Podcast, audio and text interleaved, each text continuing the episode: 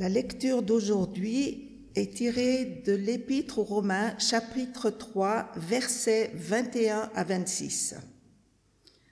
Mais maintenant, sans la loi est manifestée la justice de Dieu, attestée dans la loi et les prophètes. Justice de Dieu par la foi en Jésus-Christ pour ceux qui croient. Car il n'y a pas de distinction, tous ont péché et sont privés de la gloire de Dieu. Et ils sont gratuitement justifiés par sa grâce, par le moyen de la rédemption qui est dans le Christ Jésus. C'est lui que Dieu a destiné comme moyen d'expiation pour ceux qui auraient la foi en son sang, afin de montrer sa justice, parce qu'il avait laissé impunis les péchés commis auparavant au temps de sa patience. Il a voulu montrer sa justice dans le temps présent, de manière à être reconnu juste, tout en justifiant celui qui a la foi en Jésus. Amen.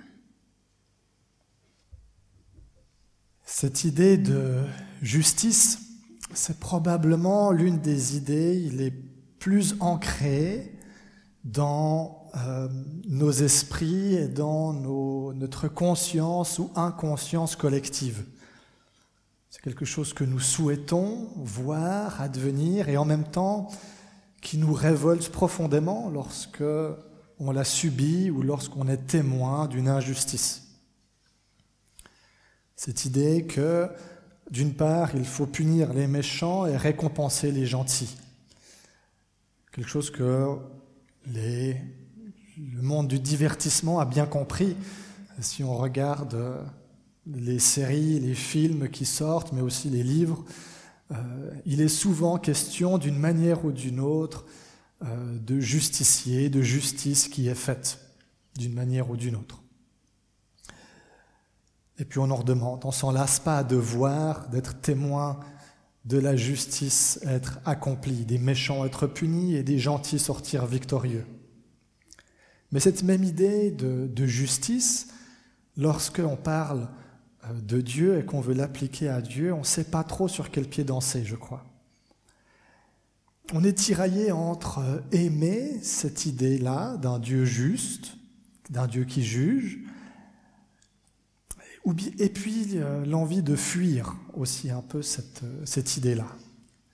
Parce que s'il est question de Dieu qui nous récompense lorsque nous sommes bon et gentil, ça va bien, hein, on est pour. Mais lorsqu'il s'agit de l'idée que Dieu nous punirait lorsque nous sommes méchants, on a un peu moins envie de ça quand même, ce qui est naturel. On se dit, mais comment concilier cette idée-là avec l'idée que Dieu serait un Dieu d'amour? Est-ce qu'il ne devrait pas, au nom de cet amour, tout pardonner à tout le monde?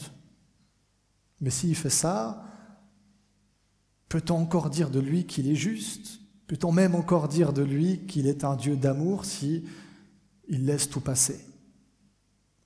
Ce problème, ce tiraillement qui se pose à nous, euh, Dieu le partage aussi. C'est aussi un problème pour lui. Parce qu'il nous aime infiniment et en même temps il nous voit nous rebeller, il nous voit adopter des comportements, des attitudes qui sont destructeurs de nos corps, de nos âmes, de nos esprits, des autres, de nous-mêmes. Alors comment résoudre cette euh, tension? C'est ainsi que Dieu imagine ce que la Bible pour enfants que je lis à ma fille appelle son plan secret de sauvetage. C'est ce dont Paul parle et que lui, il appelle justice de Dieu. Dans ces versets qui commencent par un fameux mais maintenant, que les pasteurs on adore parce qu'on pourrait prêcher une demi-heure juste sur ces deux mots. Mais ce n'est pas ce que je vais faire aujourd'hui, je vous rassure. Mais maintenant, ça marque à la fois une rupture avec ce qui vient avant et une continuité. Il écrit Mais maintenant, sans la loi est manifestée la justice de Dieu, attestée dans la loi et les prophètes. C'est quelque chose d'étrange quand j'ai lu ça. de me dire que sans la loi, une justice est manifestée. Parce que dans notre compréhension de ce que signifie la justice, c'est appliquer la loi, c'est faire respecter la loi, ou des règles qui ont été établies. Alors je vous propose de regarder trois choses ensemble pour essayer de mieux comprendre cette idée de justice de Dieu. D'abord, euh, regardez la source de cette justice. Hein, quelle est sa source? Et puis, regardez son fondement. Sur quoi est-ce qu'elle se base? Et puis, son moyen. Comment est-ce qu'elle fonctionne? Comment est-ce qu'elle opère? Voilà. La source, on peut le dire tout de suite, elle n'est pas à chercher en l'être humain. Car il n'y a pas de distinction, écrit Paul, tous ont péché et sont privés de la gloire de Dieu. Et si nous en doutons, il suffit d'allumer cette même télévision qui nous donne de la fiction où la justice euh, s'accomplit pour regarder le téléjournal où il est question de violence, d'injustice, euh, finalement qui est une sorte de catalyseur de voilà ce qui ne va pas. On peut aussi regarder son smartphone, ses réseaux sociaux, regarder nos relations, la vie telle qu'on la traverse pour se rendre compte que Paul touche assez juste. Et c'est ce qu'il a fait dans les deux premiers chapitres de l'Épître aux Romains. C'est ça, mettre en avant le fait que tous ont péché sans distinction. Alors la source de la justice ne peut être qu'en Dieu. C'est d'ailleurs pour ça que l'expression complète, c'est justice de Dieu, la justice qui se trouve en Dieu et qui vient de lui celle qui se manifeste à la croix. Cette croix où Dieu prend l'initiative de manière totalement gratuite et volontaire. Cette croix où Dieu le Fils choisit librement de suivre l'initiative de Dieu le Père. Alors oui, il faut lire du coup toute la phrase qui dit ⁇ Tous sont péchés et sont privés de la gloire de Dieu ⁇ et ils sont gratuitement justifiés par sa grâce. Facile ici de voir la croix alors comme un acte d'amour qui pardonne, qui rend juste, qui justifie. Mais il faut se poser la question sur quelle base est-ce que Paul peut dire ça? Sur quelle base est-ce que Paul peut déclarer l'humanité, nous déclarer juste d'ailleurs le faire sans se contredire lui-même, à quelque part. Déclarer juste, ça peut signifier deux choses. Soit reconnaître comme innocent une personne qui est effectivement innocente. Soit reconnaître qu'une personne coupable a payé la dette qu'elle devait à la société. Par exemple, un prisonnier, quand il a terminé la peine qu'il devait euh, faire. Lorsque quelqu'un condamné à payer une amende a payé son amende, on peut lui dire c'est bon, tu es à nouveau juste. Ça peut sembler élémentaire à dire comme ça. Euh, la Bible le dit aussi. Euh, dans l'Ancien Testament, par exemple, en Deutéronome 25, verset 1, on lit qu'on absoudra l'innocent et condamnera le coupable. C'est évident. Alors comment Paul peut-il écrire, ça n'a pas été lu, mais au chapitre juste après, que Dieu justifie l'impie, ou que Dieu justifie le coupable, dit autrement La réponse simple et rapide, c'est de dire que il peut le faire parce qu'il rend la personne pure, innocente, juste. Et ça implique de sa part une double action que Paul décrit au verset 24 et 25. Il le fait par le moyen de la rédemption qui est dans le Christ Jésus, lui que Dieu a destiné comme moyen d'expiation pour ceux qui auraient la foi en son sang. C'est dense comme verset, on va essayer un peu de les décortiquer. Deux mots principalement qui sont là. Rédemption d'abord. Rédemption qui est un terme euh, emprunté au monde de l'esclavage. On parle de rédemption lorsque la liberté d'un esclave est achetée, que ce soit par lui-même ou par quelqu'un d'autre. À la croix, donc, Dieu achète notre liberté. Il achète notre liberté de l'esclavage qu'est le péché. Il achète notre liberté de finalement tout ce qui nous enferme, nous emprisonne, nous enchaîne. Et puis deuxièmement, il destine le Christ comme moyen d'expiation pour ceux qui auraient la foi en son sang. Ici, Paul fait appel à euh, un texte du Lévitique, au chapitre 16, si je ne dis pas de bêtises.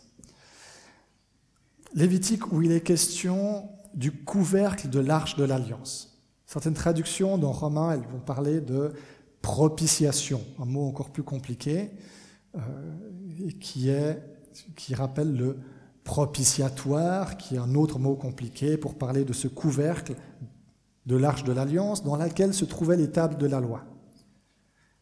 Et puis cette arche qui était placée dans le Saint des Saints, le lieu le plus saint euh, euh, du, peuple d'Israël, et où une fois par année le grand prêtre allait euh, avec le sang d'un bouc qui avait été sacrifié, il en aspergeait le, couvercle de, l'arche de l'alliance pour laver, libérer le peuple de son péché. Il y avait un deuxième bouc qui était envoyé dans le désert euh, comme manifestation pour le peuple de cette libération, c'est celui qu'on appelait le bouc émissaire. Dans les deux cas, aussi bien dans le Lévitique que dans Romain, c'est Dieu qui fournit tout pour le sacrifice. C'est Dieu qui fournit le bouc et le sang, le sang qui est le symbole par excellence de la vie. C'est lui qui fournit ces éléments-là, tout comme à la croix, c'est Dieu qui se fournit lui-même en sacrifice et qui fournit en Jésus son propre sang. Dans le premier cas, dans le cas du Lévitique, ce sacrifice devait être fait chaque année.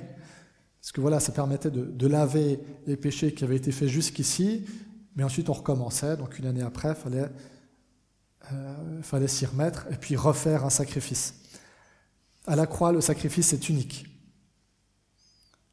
Il est unique et définitif. On voit ici que cette justice de Dieu, c'est bien plus qu'un pardon. Parce que le pardon implique que euh, la personne a été reconnue coupable et a été condamnée. Et ensuite, on peut invoquer un pardon. Ici, tout ça intervient avant même qu'il y ait un jugement. Tout est effacé. La dette qui découlait du péché a été entièrement payée bien avant à la croix. Et donc, lorsque nous nous présentons en jugement devant un Dieu juge, eh bien, il ne peut faire qu'une seule chose, c'est nous déclarer juste, parce que cette dette a déjà été payée. si la mesure prise ici par Dieu peut sembler un peu extrême, elle l'est, c'est parce que le poids du péché l'est tout autant. La croix révèle autant l'étendue, la force, la puissance, la grandeur de l'amour et de la grâce de Dieu qu'elle révèle en même temps l'étendue du péché qui demande qui demande ce sacrifice. Cette croix alors qui devient le nouveau miroir dans lequel la conscience humaine est appelée à se regarder. Il reste encore une question. Comment est-ce que ça fonctionne pour moi? Comment est-ce que, par quels moyens est-ce que je peux bénéficier de cette justice de Dieu qui tout d'un coup est un peu plus attractive? Trois fois, Paul répète ce moyen, coup sur coup. Il dit la justice de Dieu par la foi en Jésus-Christ, lui que Dieu a destiné comme moyen d'expiation pour ceux qui auraient la foi en son sang. Il a voulu montrer sa justice en justifiant celui qui a la foi en Jésus. La foi.